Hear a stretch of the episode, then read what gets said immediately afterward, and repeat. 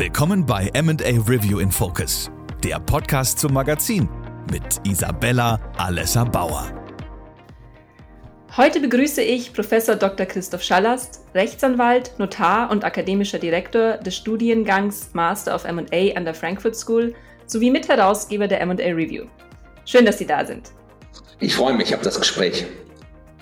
Mein zweiter Gast ist Professor Dr. Nikolaus Lang, Managing Director und Senior Partner der Global Advantage Practice der Boston Consulting Group. Willkommen, Herr Lang. Ja, schön, dass ich heute bei Ihnen sein darf.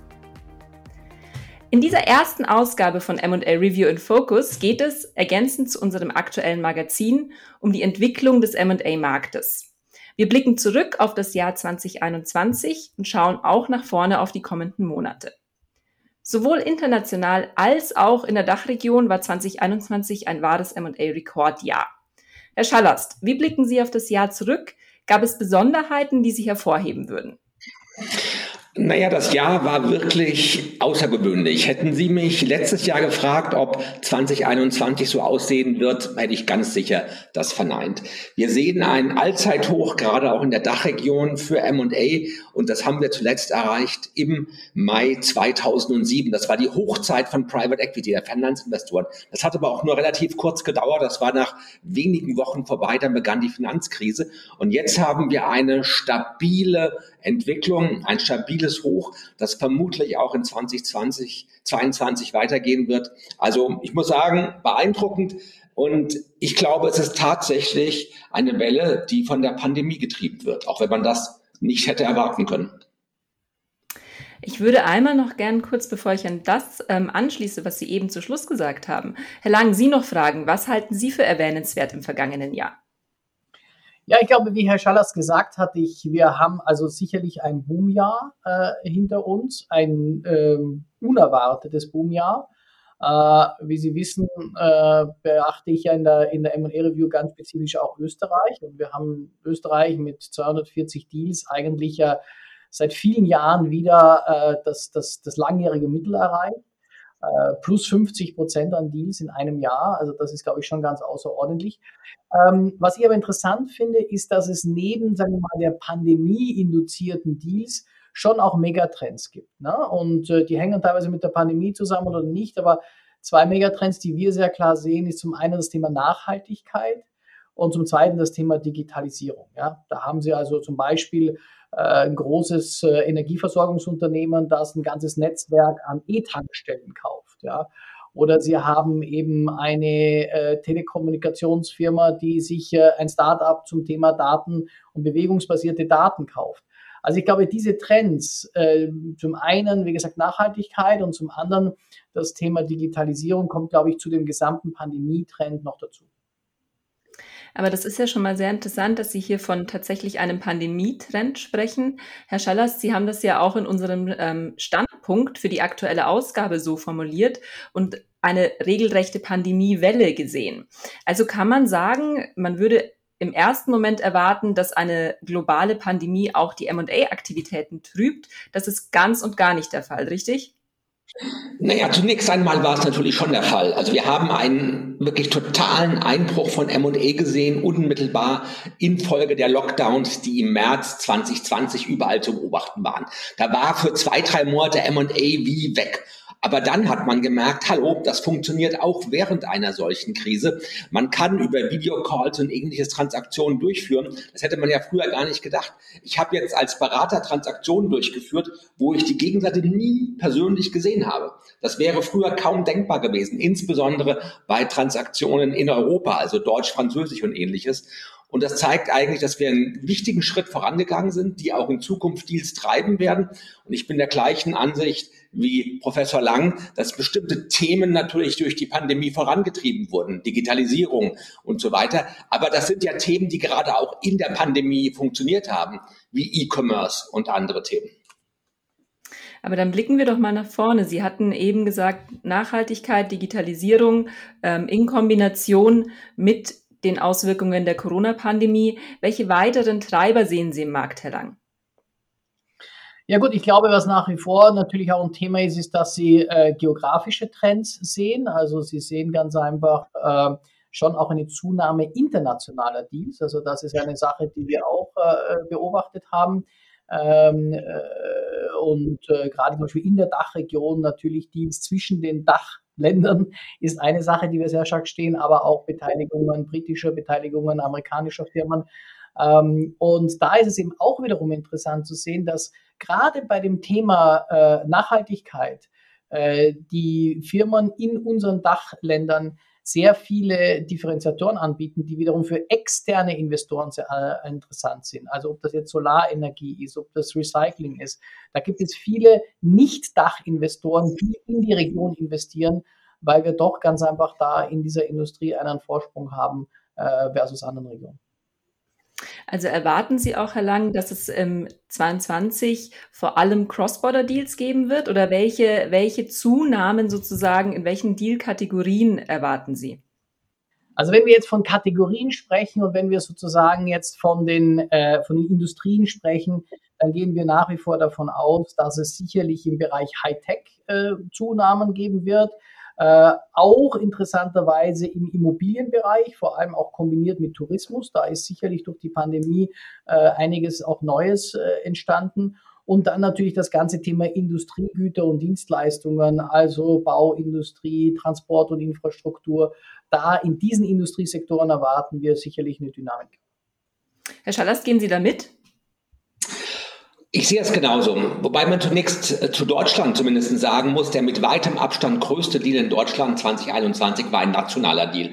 Das war Deutsche Wohnen Bonovia. Das ist ein Deal, der von einer eigenen Logik auch beherrscht ist, die jetzt bisschen unabhängig ist, vermutlich von der Pandemie. Aber alle anderen großen Transaktionen waren Cross-Border-Transaktionen und in wirklich vielfältigsten Bereichen. Wir haben Transaktionen gesehen mit typisch klassischen deutschen Mittelstand, Automotive wie Heller. Wir haben eine Transaktion mit Birkenstock gesehen. Als ich persönlich an der Uni war, das war in den 1980er Jahren, da waren Birkenstocks auch schon an der Uni, aber die waren nicht mit Luxus verbunden. Und ich muss sagen, das ist echt spannend, was sich verändern kann. Eine so alte Marke, eine der ältesten deutschen Marken, wird zur Luxusmarke und dann auch noch eine Bewertung von irgendwie 35 mal EBITDA. Das ist wirklich phänomenal. Toll. Und Sie glauben, dass diese Entwicklung auch tatsächlich in den nächsten Monaten anhalten kann? Da geht es auch um hohe ähm, Bewertungsmultiples etc. Ja, also ich glaube, dass das wird weitergehen. Ich will Ihnen auch sagen, warum. Ich glaube einfach, weil das Instrumentarium für M&A sich verbreitert hat. Wir hatten ja am Anfang in Deutschland eine große Skepsis gegenüber neuen Strukturen, wie zum Beispiel Specs. Und dann haben wir gesehen, dass diese Specs vielfach genutzt wurden. Die Kurserwartungen wurden vielleicht nicht alle erfüllt, aber Professor Lang hatte zum Beispiel Ferienwohnungen angesprochen. Febo direkt ist über einen Spec an die Börse gegangen. Wir haben aber auch was anderes gesehen wie Zoo Plus, was ganz Überraschendes. Zwei Finanzinvestoren verbünden sich, das gab es so auch noch nicht, um ein Delisting durchzuführen. Das heißt, das Instrumentarium ist sehr breit, in dem Transaktionen durchgeführt werden. Die Börse spielt wieder eine wichtige Rolle. Das hat sie lange Jahre lang nicht getan. Und ich finde, das macht den Markt gerade auch so spannend. Der hat richtig Salz in der Suppe. Wie ist denn, Herr Lang, Ihre Einschätzung in Bezug auf ähm, Distress Deals? Wir hatten jetzt durch Corona schon auch Unternehmen gesehen, die einfach sehr, sehr stark in die Bredouille geraten sind. Wie ist da Ihre Erwartung? Ja, sicherlich. Also ich glaube, die Distress Deals werden weiterhin, also das ist ja auch so, wie Professor Schallers das gesagt hat. Ich meine, wir hatten ja in den 20, also wir hatten ja in 2020 sozusagen tatsächlich zuerst mal diesen, diese drei Monate Haltephase im M&A-Deal. Dann gab es natürlich bestimmte Distress-Deals, die gekommen waren aufgrund der äh, Einbrüche, die da zu, vermer äh, zu vermerken waren. Und ich, die werden sicherlich auch weiter äh, sich entwickeln. Nur aus unserer Perspektive ist das jetzt keine dominante Deal-Kategorie. Und vielleicht noch ganz kurz zurück auch zu dem Thema, was Professor Schalers gerade gesagt hat, zu dem Thema Specs. Ähm, ich bin da ganz äh, seiner Meinung, dass, glaube ich, diese Flexibilität, die durch neue Instrumentarien wie eben Specs äh, reingebracht wird, äh, ganz wichtig ist. Ja, und wir haben uns das auch mal im Detail angeschaut. Ich meine, heute ist natürlich das nach wie vor sehr stark im ganzen Tech-Bereich, aber auch im Healthcare-Bereich, im Financial Services-Bereich, Sie haben es gerade vorher gesagt. Ähm, das spielen, glaube ich, spielen große Vorteile rein und, und, und eben die Vorteile, die halt mit einer höheren, sagen wir mal, mit einem schnelleren Prozess, mit einer höheren Flexibilität, mit einer geringeren äh, Datennotwendigkeit, einer geringeren Aufwendigkeit verbunden sind, machen diese Tools eben auch interessant. Also ich bin auch der Meinung, dass da sicherlich noch äh, Luft nach oben ist, was sowohl das Thema des reinen Volumens als auch der Dealgröße, als potenziell auch der Bewertungen. Mhm. Und in welcher Art und Weise kann es sein, dass ein sich veränderndes Zinsumfeld oder ähnliches in die Entwicklung mit reinspielt, Herr Schallast? Erwarten Sie da direkte Auswirkungen? Also zunächst einmal glaube ich nicht, dass das Zinsumfeld sich so schnell ändern wird. Also ich, wir reden jetzt wirklich über 2022. Da wird es sicherlich Änderungen geben, aber die werden für, sage ich mal, das gute Umfeld für Transaktionen wenig Bedeutung haben. Das kann sich in zwei, drei Jahren mal anders darstellen, wenn auch dann Refinanzierungen anstehen. Aber im Augenblick sehe ich da keine Auswirkung. Vielleicht noch ein, zwei Worte zu Distressed Transactions ähm, in Deutschland. Eine Frage, die mir immer gestellt wurde, die auch im, sage ich mal, Vorfeld unseres Podcasts bei Social Media immer wieder diskutiert wird. Eigentlich denkt man ja, in der Krise muss es mehr Insolvenzen geben, es muss mehr Distress-Transaktionen geben, aber genau das Gegenteil war der Fall. Wir haben so wenig Insolvenzen wie noch nie. Klar, wir haben das Insolvenzrecht ausgesetzt, das sind rechtliche Bedingungen, das ist aber inzwischen wieder vorbei. Wir haben viel Markt, Geld in den Markt reingepackt, aber genauso wenig, wie es zurzeit viel Distress Debt gibt, genauso wenig gibt es viele notleidende Kredite, NPLs. Das hängt miteinander zusammen hier in der Dachregion und ich glaube, das wird sich auch nicht so schnell ändern können. Das ist ja so eine Welle, die muss sich aufbauen und zurzeit baut sie sich einfach nicht auf. Okay. Jetzt hatte ich noch ähm, von Ihnen beiden bereits ähm, das Buzzword ähm, Specs gehört. Das ist natürlich etwas, das ich gerne auch vielleicht schon zum Abschluss unseres Podcasts nochmal mit Ihnen durchsprechen möchte. Specs haben sich im letzten Jahr einer wahnsinnig großen Beliebtheit erfreut. Es sind auch sehr, sehr viele dieser leeren Börsenmäntel aktuell auf der Suche nach Targets, nach attraktiven Zielunternehmen. Mich würde interessieren, Herr Lang, ob Sie das als nachhaltig bewerten. Ist es eine gute Option, ähm, via Spec an die Börse zu gehen?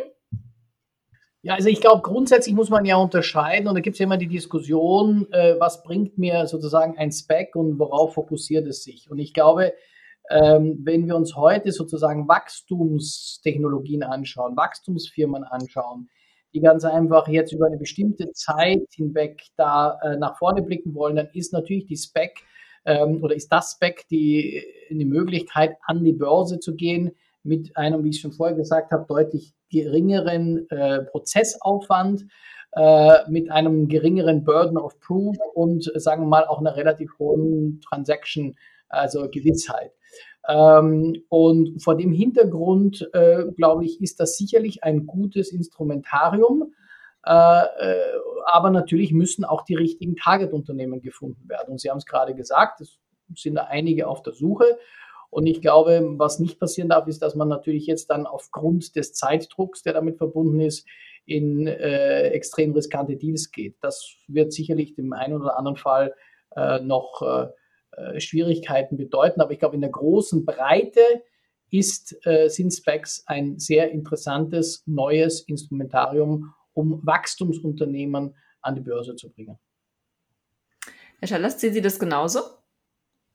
Naja, also ich habe mich ja schon mit einer Reihe von Publikationen als Spec-Fan geoutet. Von daher ist naheliegend, dass ich, dass ich Specs auf jeden Fall für eine gute Beimischung halte. Man muss ja ehrlicherweise auch sagen, die Specs in Deutschland oder in Europa, also innerhalb der EU, sind ja immer noch eine Ausnahmeerscheinung. Es sind ja keine 20, die da im Augenblick auf der Suche sind. Aber auf der anderen Seite muss man sagen, als Fevo Direkt damals seinen Börsengang geplant hat und sie wollten über einen Spec gehen, haben sie eine Investmentbank, Morgan Stanley, beauftragt, die 10, 15 Specs quasi durchzugehen, die bei ihnen Schlange standen und ein Angebot hatten, um an die Börse zu gehen. Das heißt also, Specs sind gerade für wachsende, innovative Unternehmen, Startups, die aber in der Regel schon Unicorn-Status bekommen haben, eine einfach spannende Möglichkeit. Man kann auch sagen, gehe ich lieber in Amsterdam, Paris oder in Frankfurt oder gehe ich in New York an die Börse? Wer gibt mir die bessere Bewertung, die besseren Rahmenbedingungen? Mein Gott, das, das haben wir uns doch gewünscht. Und dazu kommen dass die Unicorns auch da sind. Wir hatten ja die ganze Zeit zumindest in der Dachregion viel zu wenige Unicorns. Wir haben immer lamentiert, dass diese Startup-Mentalität nur in den USA vorhanden sei. Jetzt ist sie auch zu uns gekommen und dazu passen, finde ich, Specs sehr gut. Dann danke ich Ihnen für diese durchaus äh, positive Einschätzung. Wir werden sehen, was sich ergibt. Ich würde Sie zum Abschluss noch einmal bitten. Wir haben jetzt viele sehr gute Punkte angesprochen. Vielleicht könnten Sie Ihre Erwartungen an den M&A-Markt 2022 wenn Sie sich auf zwei Sätze beschränken müssten, noch einmal zusammenfassen. Ähm, Herr Lang, gerne, wenn Sie beginnen. Ja, in zwei Sätzen würde ich sagen, also Fortsetzung des positiven Trends des letzten Jahres. Äh, und wie ich gesagt habe, es gibt noch Luft nach oben. Herr Schallers, wie sehen Sie es? Also ich hoffe, dass insbesondere auch das Börsenumfeld sich wieder positiver darstellt. Es hat ja immer seine Aufs und Abs. Das ist ein ganz wichtiger Punkt. Und ansonsten kann man nur sagen, Vertrauen haben, Deals machen, auch in der Pandemie. Es hat bisher funktioniert. Dann danke ich Ihnen. Das klingt doch nach einem sehr schönen Schlusswort. Ich sage an Sie beide herzlichen Dank für Ihre Zeit und auch die spannenden Erkenntnisse und wünsche dann einen guten Nachmittag. Danke fürs Gespräch. Ihnen auch. Danke. Das war MA Review in Focus. Wir würden uns freuen, Sie beim nächsten Mal wieder begrüßen zu dürfen. Für aktuelle News und Infos abonnieren Sie unseren Podcast und folgen uns auf LinkedIn. Bis zum nächsten Mal.